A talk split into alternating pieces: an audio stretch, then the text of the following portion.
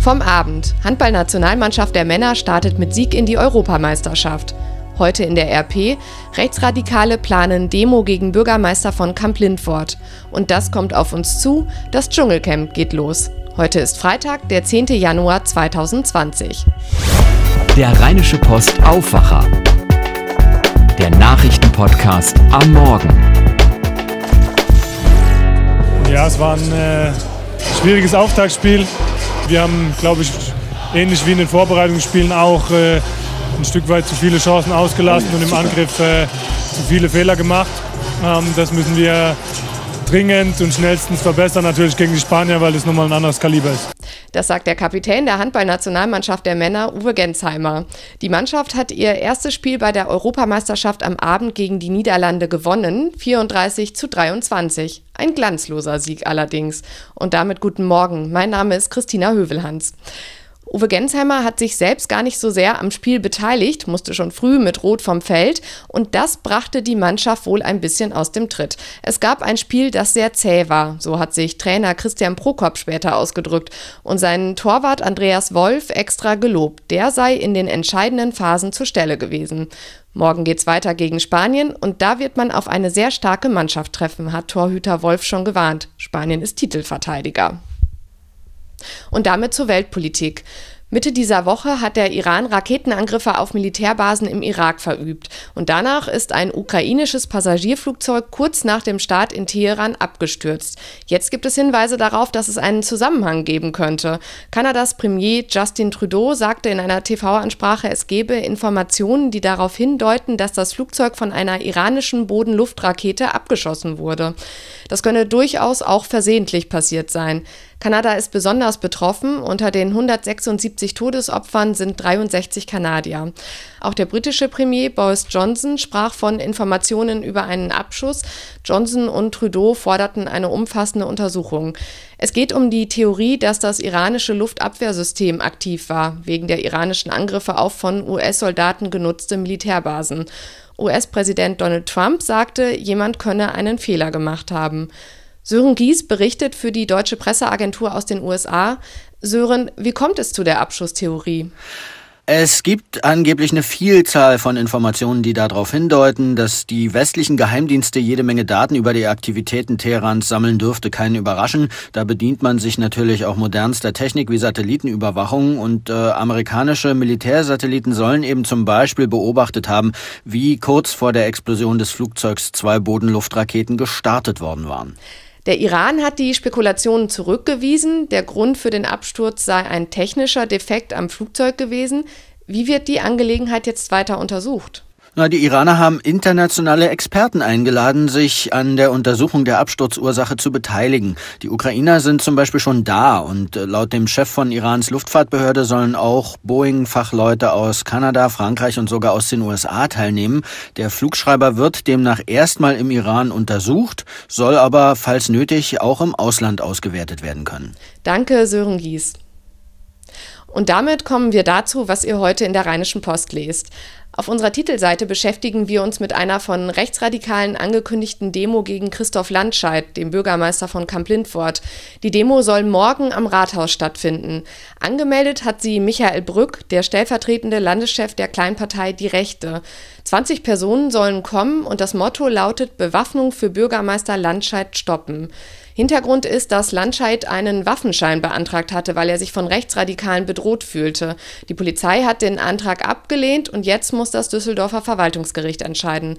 Unsere Redaktion hat Landscheids Namen zunächst nicht genannt, sich jetzt aber anders entschieden, weil er durch die Demoanmeldung öffentlich geworden ist. Mehrere CDU-Politiker haben sich mit dem SPD-Politiker solidarisiert, unter anderem NRW-Innenminister Herbert Reul. Er sagte, der Rechtsstaat müsse solche Demos manchmal ertragen, auch wenn es nur darum gehe, einen politischen Gegner einzuschüchtern. Er persönlich halte das für erbärmlich. Mehr zum Thema in unserer Zeitung und auf rp-online.de. Und ebenfalls heute in der Rheinischen Post ein Interview mit der Drogenbeauftragten der Bundesregierung, Daniela Ludwig. Dabei geht es unter anderem um das sogenannte Drug-Checking, Drogenanalysen auf Partys und ähnlichen Veranstaltungen. Damit kommen wir zu den News aus Düsseldorf. Die hat Philipp Klees aus den Antenne Düsseldorf Nachrichten. Guten Morgen. Ja, schönen guten Morgen, Christina. Wir haben aktuelle Zahlen dabei, die zeigen, dass Online-Tickets bei der Rheinbahn immer beliebter werden. Dann berichten wir über den anstehenden Tag des Teilens und über den World Club Dome in der Arena. Und wir schauen uns auch an, was im Düsseldorfer Sport an diesem Wochenende wichtig wird. Hier in Düsseldorf wird inzwischen etwa jedes zehnte Ticket für die Rheinbahn über die Rheinbahn-App gekauft. Im letzten Jahr wurden darüber etwa 1,2 Millionen Fahrkarten runtergeladen. Die Rheinbahn sieht diese Entwicklung positiv und will App- und Online-Verkauf weiter ausbauen. Trotzdem sollen die Ticketautomaten nicht abgeschafft werden, damit auch Menschen ohne Smartphone weiter an ihre Tickets kommen. Wer kein Abo-Ticket hat, aber trotzdem regelmäßig mit Bus und Bahn in unserer Stadt fährt, kann über die App Geld sparen. Das 10er-Ticket kostet knapp 23 Euro, 6 Euro weniger als 10 Einzeltickets. Wer sich ein Ticket über sein Handy kauft, muss sicherstellen, dass der Akku ausreichend geladen ist und dass er sich ausweisen kann. In diesem Jahr wird es zum ersten Mal einen Tag des Teilens in unserer Stadt geben. Dazu aufgerufen hat der Verein Düsseldorf Teilt. Ziel ist es, die Kluft zwischen Arm und Reich zu verkleinern und dafür zu sorgen, dass wir wieder enger zusammenrücken.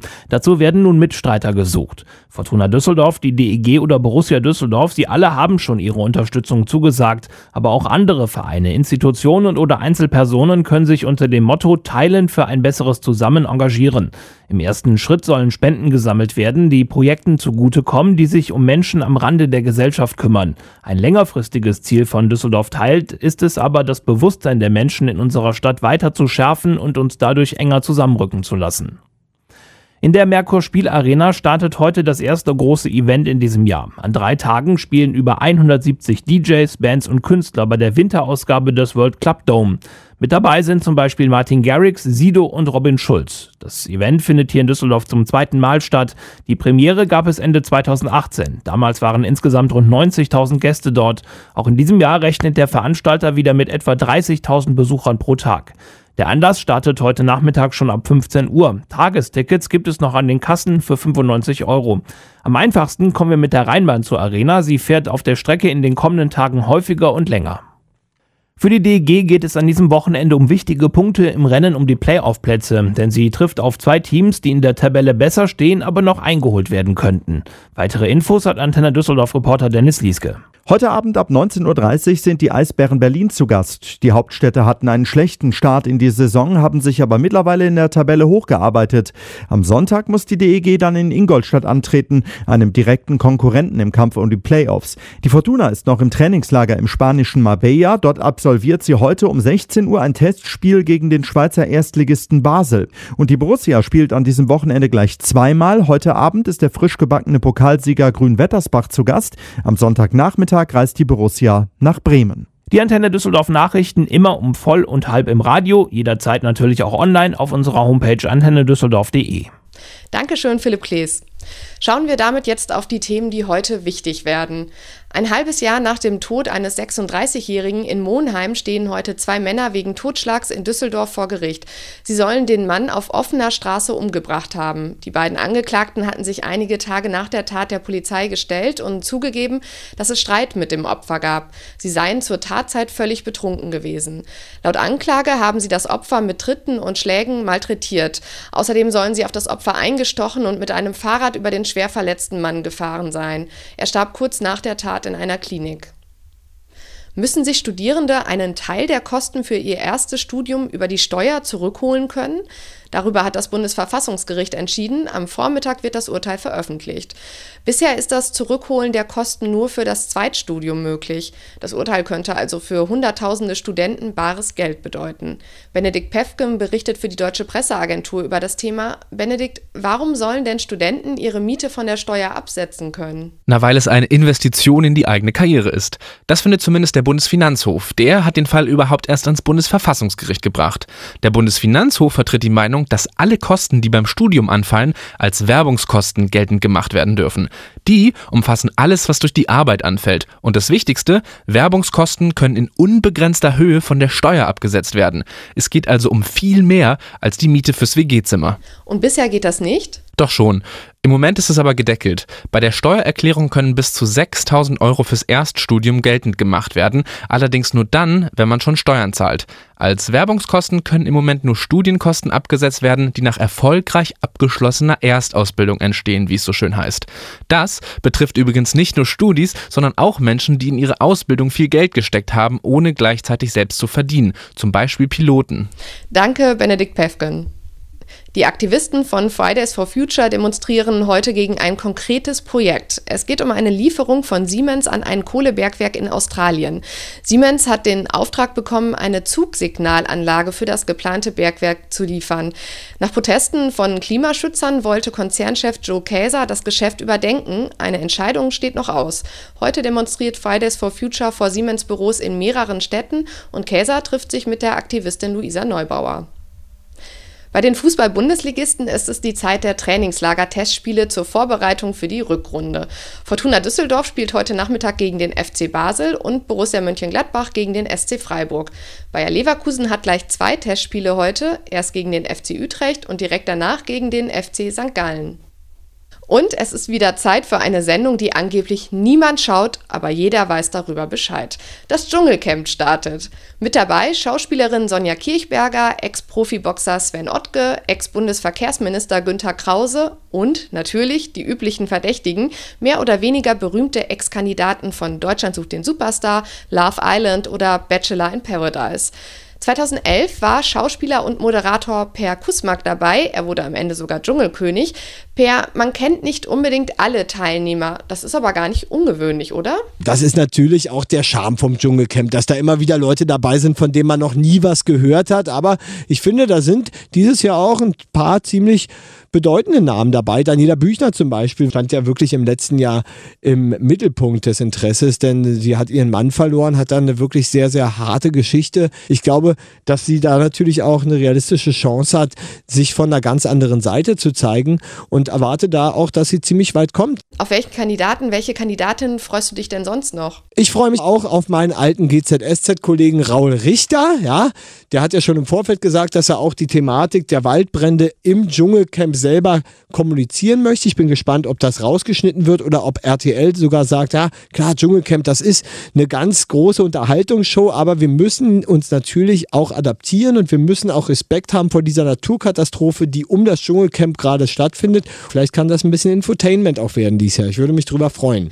Das zumindest verspricht RTL. Die Brände sollen in der Sendung thematisiert werden.